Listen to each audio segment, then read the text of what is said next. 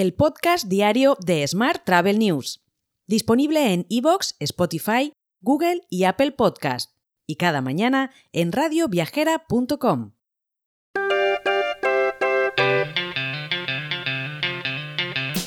Saludos y bienvenidos al podcast diario de Smart Travel News, edición número 1155 del 5 de abril de 2023.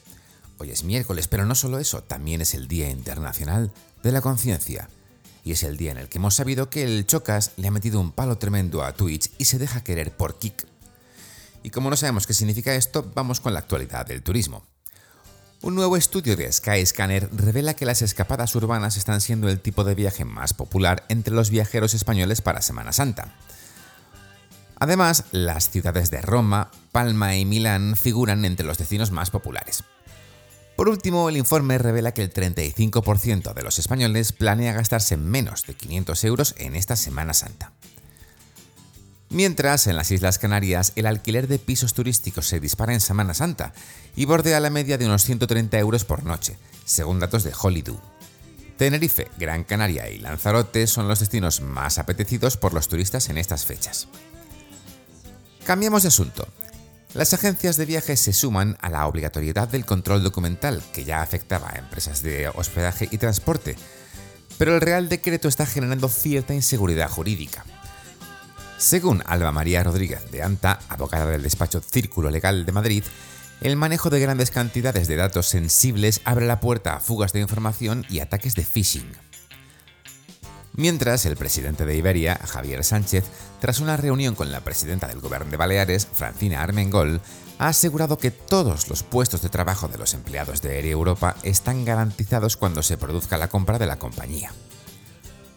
Por su parte, TUI y Brand USA han trabajado en una campaña conjunta para promocionar Estados Unidos durante los próximos meses, entre las acciones para incentivar la demanda destaca un concurso de ventas dirigido a los agentes de viajes con el objetivo de convertirse en un supervendedor de este territorio. Hoy también te cuento que Renfe pondrá en servicio los trenes Hablo entre Madrid y Andalucía el próximo 1 de junio, pudiéndose adquirir los billetes a partir del 12 de abril. El servicio inicial de Hablo en Andalucía estará en las relaciones Madrid-Sevilla y Madrid-Málaga, en ambos casos con dos servicios diarios, ida y vuelta.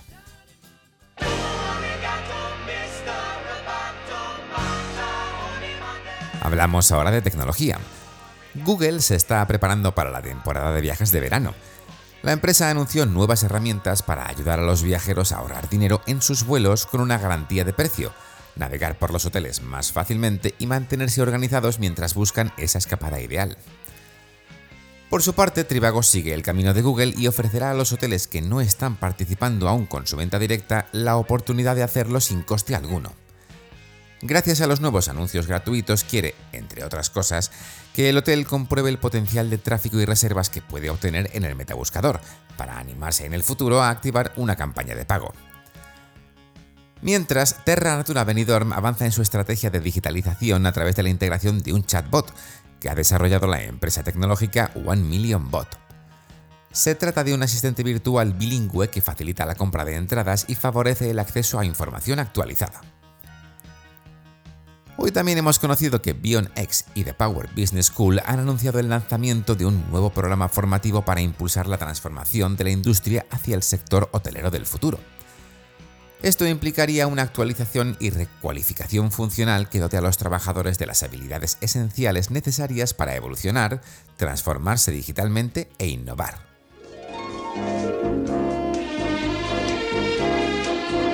Hotel. Vamos ahora con la actualidad hotelera.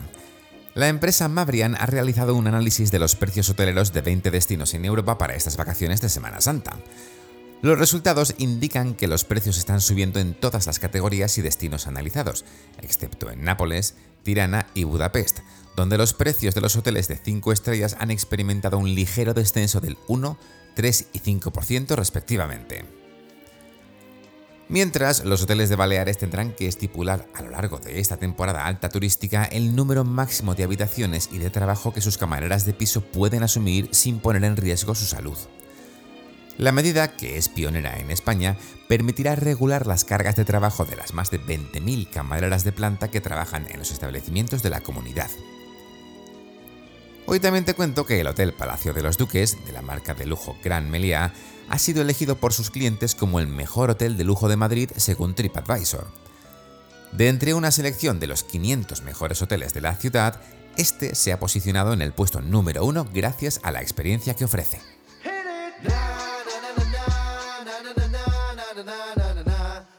Y terminamos con la actualidad internacional.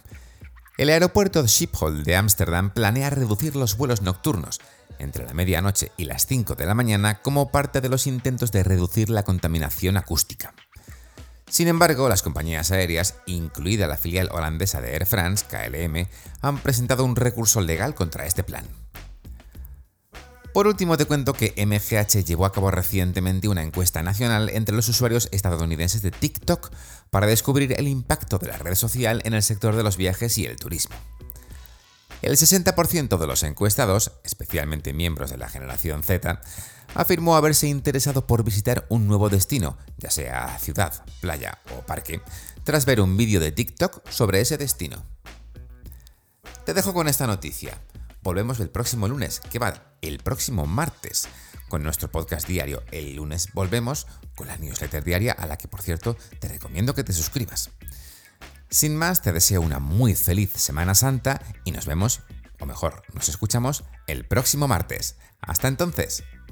Si quieres apoyar este podcast, déjanos tus valoraciones y comentarios en Spotify, Evox o Apple Podcast. Recuerda que puedes suscribirte a nuestra newsletter diaria entrando en smarttravel.news en la sección Suscríbete. También puedes recibir un mensaje con este podcast y los titulares del día directamente en tu WhatsApp. Solo tienes que añadir a tu lista de contactos el número 646-572-336 con el más 34 delante si nos escribes desde fuera de España y después enviarnos un WhatsApp con la palabra alta. Gracias por escucharnos.